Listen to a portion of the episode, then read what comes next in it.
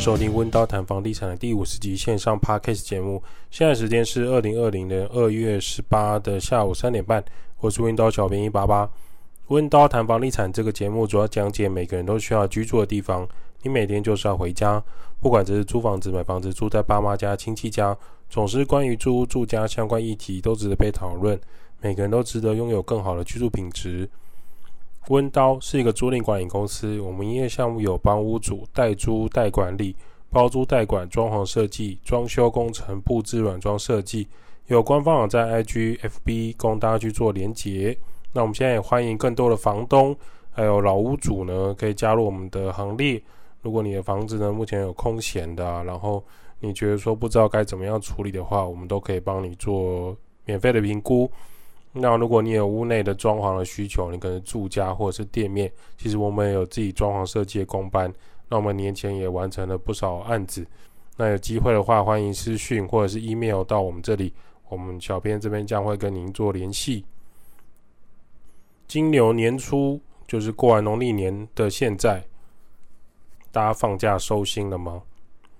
过完年后，不知道大家是否吃得很满意，睡得很过瘾？天气转凉的今天，呃，阳光是普照，不过温度是偏低的，大家还是要注意身体保暖啊！啊，洗手、消毒、戴口罩。过年期间，由于南来北往，基于各种那个中国人的习俗，约定俗成的日期呢，来作为交通的移动。除夕要回家团圆，初二回娘家，初五要开工。在北部生活的人呢，就要回去中南部；在新竹工作的人可能会回去东部故乡。除了关心每个人的工作啊、薪水啊、结婚没啊、小孩生了没啊、生一个以后要不要生第二个啊、大学念哪边啊这类这类型的问题，我们也观察到一些城乡差距的状况啦，来跟大家去做分析跟分享。这些议题表面看起来就只是一个城市老鼠和乡下老鼠的落差，可是我们看起来的状态并不是这样的。当我们深入潜水跳进去城乡差距这个议题之后，会发现其他的隐性差异啊，就是交通方式大为不同。很多人说这不是废话吗？有什么好讨论的？假设你今天回花莲、台中、台南、屏东、台东，很明显你会发现一定是需要开车的。因为大众运输工具、大众交通工具跟不上各地区的住家需求啊，是不是政府呢，或者是客运业者没办法跟上这样的市场？我们认真研究以后发现，并不是这个样子，而是各地区的搭乘使用市场实在太小了，搭乘客人不够多的情况下，这些地区的大众运输会更加无法推动。什么意思？具体来讲，当这条路线总人数只有五十到一百人在搭乘。举例来说，台中市往海线，比如说往梧栖沙路、清水这方面的路线来讲，只有五十到一百人在平日的时候会搭乘。对于客运业者来说，这一条就是一个赔钱的路线，他们并不会想要开启这一条路线。就算政府有补助跟其他的地方标案，他们也是兴趣缺缺。原因是搭车的人实在太少了。大多数的时间，公车司机可能就空车来回，或者是载几只猫。对于司机这种人事成本，还有车辆维护上的支出状态，远远超过这条路线的公车收益。这种情况下，大众运输工具就很难发展起来。假设你每个月的情况下，你都其实你都可以在电影台啊，或者体育台啊，看到各种汽车广告，或者是你在 YouTube 的广告中间就会穿插一些。福特啊，Toyota 啊，或者是一些汽车广告，人们都会想要买车开车，自然就不会考量第一是搭公车，光是有吃这个学生市场可能又不够大，加上现在学生少子化又越来越少，过去有百分之五十的人可能曾经试着要搭公车。你假设在台湾，你可能会有一个共同的集体的记忆，就是时刻表上假设写说公车早上十一点整。或一班车要来，乘客呢从十点半等到十二点，中午十二点了都没有车，站在公车站呢晒太阳、吹风、发呆、划手机，也没有人有更多的公车资讯。当你经验过这样一次的乘车资讯、乘车的经验，你就会想要买机车，你就会想要买汽车来开，再也不会相信公车时刻表。而且想搭的人越来越少，买车的人越来越多，客运和公车这种业者呢，他赚不到钱，自然就越来越不想要经营这一块市场。学生就会直接由公车总部来跟学校单位合作，弄成一个学生专车，可能会比较快。我不需要在路线上招揽空等那些学生客人，几点要上车，六点要到什么位置，几点要到什么位置，几点要到学校，直接由专车来做安排，就直接可以吃掉学生市场在搭公车这一块。那其他人呢？他们都怎么样来做交通移动呢？就是买车开车喽。再来就是过年期间的公车班次一定会减少，基本上你很难等到固定式的公车。你一定会想要骑机车或者是开汽车出门，在大城市之间，家家户户可能都有三四台车的乘机啊，是基本的家庭配备。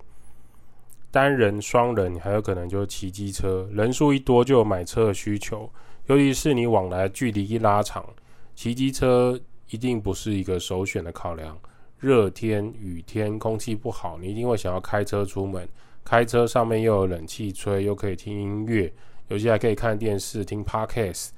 接着常见的就是塞车、堵车、回堵，车速超慢，找不到车位的状况，在观光景点跟大城市也很常遇到。为什么会这样子？因为当一家人有两台车，五十个家庭就有一百台车，同时前往一个凹类区域的话，根本是找不到停车位，跟交通大混乱打结的状况。国道一号跟国道三号或交流道一瞬间就会卡住，你从交流道就要开始陆续的消化这些车潮前进的问题。这绝对不是我们交通部长说傻子才会在那个时间出门，不是啊。当农历年所有人都要回家的时候，你就是会发生这样的状况啊。你要么就提早出门，你要么就晚一点回来，类似像这样的情况。所以过年期间呢，也很常被讨论，就是啊，那个谁谁谁换车啊，你想要买哪一台车？每一个车的品牌讨论啊，都会变成那种过年茶余饭后的热门话题啊。接着就会讨论房子的事情啊，这个房子是买的还是租的啊？听讲诶，像够买厝啊呢？哦，年纪轻轻就买房子很厉害，哪个亲戚又换房子了？他们把地卖掉，然后换两间房子之类的话题就是很常见。另外一个城乡差距是指，你今天假设是在台北市、新北市、桃园市中心、新竹市、高雄市中心等城市密集区域，讲到买房子，基本的单位大家想到就是一个门牌，就是一户一户的房子。财力雄厚的家庭呢，可能会说是哦，我一次买两户，要把中间的隔间打通，两户的房子打通。差不多是这样的房屋单位啊，可是你如果今天是在桃园县、新竹县这种桃苗栗国、台中的大区域、彰化、嘉义、屏东等区域买房子的基本单位就不是户了，是栋，是土地含房子，一栋透天三四层楼的房子，一栋三层楼的住宅是一个基本需求的买法，没有人再买一户的，我们都是买一座透天。这是很深入的考究城乡差距，为什么车单位上会有这样的落差呢？最大的原因其实还是在于价格啦。你今天在新北市买一间中古老公寓啊，一户房子大概落在六百万到九百万的总价，一户两房一厅或三房两厅四房，甚至已经要动用到顶家的房屋，同样的价格，在刚刚讲的以上的那些其他县市的区域。或是在大城市旁边的郊区、卫星市镇的概念，基本上你用一千一百万已经可以买到三层楼的透天含电梯的，大门前面还有车库，庭院可以停两三台车的等级，甚至说你用一千一百万已经是高价格等级的住宅了，这是很巨大的差异啊！同样的金额换算空间大小、舒适程度是有非常可怕的差别。这就是我们想要表达关于房产跟交通上的城乡差距到底有多大。过年期间呢，你也会因为这样的坐车体验啊，和不一样的城市啊，跟交流道的观察啊，你会深深的感受到一种浓浓的味道吧，就是你闻到那种在南北在南北的问题。同样的资金，怎么会想要在台北市买一个小鸟窝，买一个瓜牛居，还要可可能跟邻居这边吵开灯的问题啊，吵吵梯间可不可以放鞋子的问题，甚至有管委会吵架，管委会不负责任啊，有管委会的主委或者是会计把钱卷走啦，类似诸如此外问题，你也不会听到什么哦，那个顶加的使用啊，我的窗户花台要不要计坪数都要斤斤计较。因为一坪可能是五十万、八十万、一百二十万的差异，这种阳光日晒范围跟活动的范围都受限，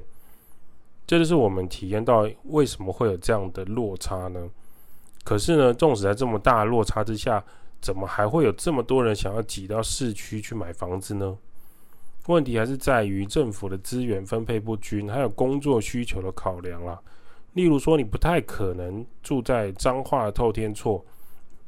或者是云林，那你每天高铁呢到新北市来上班，类似像这样的想法，就会让人觉得太过疯狂了。你的通勤也太辛苦了吧，花费也太高了吧？确实是有听过朋友在新竹竹科工作，他在高铁站附近就买透天，他本身是台南人，所以他在台南高铁站归仁附近买透天，原因是他认为高铁的速度很快，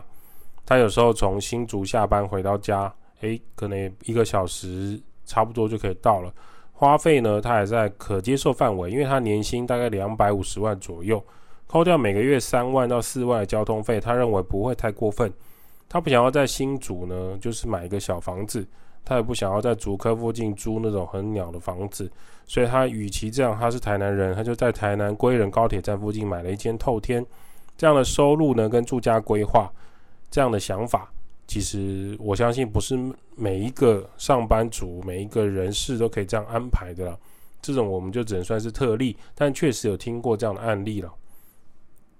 政府的资源分配不均的问题呢，常常会在中央拨给每一个县市的预算不同，可以活用在这种交通工具的预算规划也相当有限。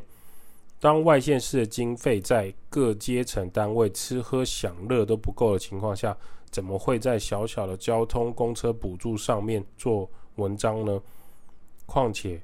规划公车路线的补助啊，还不会列为该单位的的政绩的绩效，更不愿意处理这一块事情，不如赶快弄一个音乐展览中心或是呃文创中心剪彩落成来的比较实际。同样的状态就会让人感觉更多人其实是在。需要工作的单位附近租房子的，而不是在需要工作的范围附近买房子，因为工作圈买的房子不见得符合他真正内心的需求。当然，你今天可以直接现金买房，不用杀价，可能就像去 Seven 买一罐查理王绿茶那么简单。这一类的族群我们也不讨论，还是要以绝大多数的人实际的租屋或是买屋环境来做观察。租屋族群的需求呢，跟买屋住家的心情终究是不同的。关于房客啊，我也曾经问过一个现在住在我们温叨房子里面三房两厅住家的陈先生，我跟他聊一聊。那他对于住家住屋需求是规划想法是什么？那陈先生是一个嘉义人，那他退伍以后就来台北工作。那他当时在台北找工作的时候，其实就是坐车往来嘉义跟台北。来面试，找到之后呢，找到工作之后，他就接着在台北找租屋。他一开始呢，先租一个顶家的雅房啊，一个月大概五千五左右。那印象很深刻，就是它是木头隔间，所以隔壁 Kiki Coco 他都可以听得到。四个房间共用一个厕所，有三间是男生，要有一间是女生，差不多对他来讲就是比当兵退伍前好一点而已。刚退伍，所以那时候他不用怕太辛苦，反正有得住，有水有电即可。夏天呢，这个顶家的室内温度大概三十九度啊，他看冷气上面温度是这样，可是他自己不敢开冷气，因为他觉得电费很贵。那冬天呢，就是超冷。在这个租屋，他大概住了四年左右。那这是他那时候很年轻的时候的状态，工作还算顺利。当时家人就问他：“为什么你不在嘉义找工作就好，非要跑到台北去工作？”他就说呢：“你如果一退伍啊，想要在嘉义薪水找超过三万块的，其实真的不多。那如果工作要有发展性的，几乎是没有。有一些婚宴会场的餐饮工作，可能或者是工厂工作，可能才有超过三万五。可是这种工作通常不会有发展性，他就是体力活，所以他退伍以后就决心一定要来台北找工作租屋，因为他的念的科系在台北是比较有发展性的。那他在这个四年后呢，他也换了一间公司，薪水差不多有四万块以上，他才开始去找这种租屋的套房，脱离顶家的雅房的环境。慢慢工作几年后，也交了女朋友。就找了朋友一起租整层的住家，那因为跟这个套房比较起来啊，整层住家还是比较人味啊，比较有个人空间，网络自己签的，自己设定也比较稳定。那冬天如果他们想要煮火锅，或是在客厅休息、打电动放松，至少跟租套房起来是有一段落差啦。对他来讲啊，租屋套房那几年是很舒服啦，跟雅房比真的是舒服过头了。只是说回家就是在一个房间里面要处理各种大小事情，就是比较没有呃生活上的空间的区隔。那这几年家人也会在这种过年期间就是烦他，就是说你你为什么不直接买房子呢？你在台北都已经工作呃五六年啦，你也交女朋友啦，你没有想过要结婚吗？或者什么的？那他就觉得说。家人一直觉得说，你租房子，你不就是付钱给房东吗？你就是帮房东在缴房贷而已。那他的看法是他其实很喜欢嘉义的生活环境，毕竟是他长大的成长环境，车辆比较少，晚上还可以在庭院休息。那在北部的话，只是说工作条件还有生活圈的关系。假设今天要他背这种百万或者千万的房屋贷款，却只能买到一间在台北市或新北市三房两厅的这种中古老公寓。他真的没有兴趣，他宁可就是先租房子就好。那未来回嘉义的话，再买一间透天。他发现说，假设你要用这种嘉义的新房啊、新屋的标准来台北，你要买到同等级的根本办不到。假设他有去评估啦，假设他有去看屋，发现说，哦，这个贷屋房屋贷款至少还要两千万，那两千万的贷款本利摊啊，每个月至少要缴十一万多，根本不是一个。正常双薪情侣可以考虑的金额，那他也考量到说，万一哪一天我跟伴侣其中一个离职或是被被 fire，我们没有工作，你在找工作的期间，那这个房贷缴不出来怎么办？那你这个房子要怎么处理？而且更何况，为什么要花这些钱呢？他宁可这样在台北，就是花两万三万租一个房子就好。假设你今天租屋条件符合需求。在工作通勤区域范围内，都算是很不错的居住环境。那他就有办法跟他女朋友慢慢的存钱，不管是要准备结婚，还是未来在嘉义买房子。那现在他会觉得说，就是可以住在可以租这个温刀的房子很好，因为对于屋内的设备了解状况，还有一些室内问题都可以请教温刀来获得解决。这一点跟他过去的租屋经验落差蛮大了。他也租过套房，也租过这种很很差劲的雅房、木头雅房，那就会发现那些房子除了很便宜、很便宜之外，就是很便宜了，没有其他的优点。最常发现的状况就是那种便宜的房子，比如说马桶那个大便冲不下去啊，然后冰箱冷藏比冷冻，诶、冷冻比那比冷藏还要不冷啊，然后洗衣机的盖子断裂，可以直接看到里面在旋转，它。跟房东讲完之后，通常都不了了之。那房客其实也不能怎么样，因为房东就说好好好，然后房东就不处理。那住他现在住在温叨房子里，他至少知道房东跟屋主有什么样的考量，会有什么样的替代方案来做这个屋内的调整。那温道这边都有传达给他知道。租屋管理师呢，只要能够解决这样的问题，赖也都有回复。其实对这个陈先生来说，他觉得站在房客的角度来讲，温刀是很好的租屋条件，也难怪他在这边我们的房子，他都租了大概三年多。那我们也很感谢陈先生租租在温刀管理的房子里面已经这么久了，他是一个很优质的房客，那屋内也都打扫得很干净、很整齐。那每次续约的时候也都可以聊天，你就会觉得说他是一个很客气、很谦虚的人。那我们也祝福他有机会可以在嘉义买一间透天，然后在台北就是租房子就好。那我们在下一集节目里面也会讲到跟这个陈先生，他有聊到一些他他听到的，他觉得这个他的感受了。这种城乡差距，具体来说，他觉得还有一些隐藏的关键可以跟我们做分享。温刀照顾房客，就像我的家，代租代管、包租代管、装修工程、布置设计。Podcast 分享租屋投资房地产。今天的温刀谈房地产先到这。如果有什么想法，欢迎五星吹捧起来，帮我们评评论评分，我们就回答你的留言。温刀小编会在下一期节目跟大家讨论房地产相关议题喽。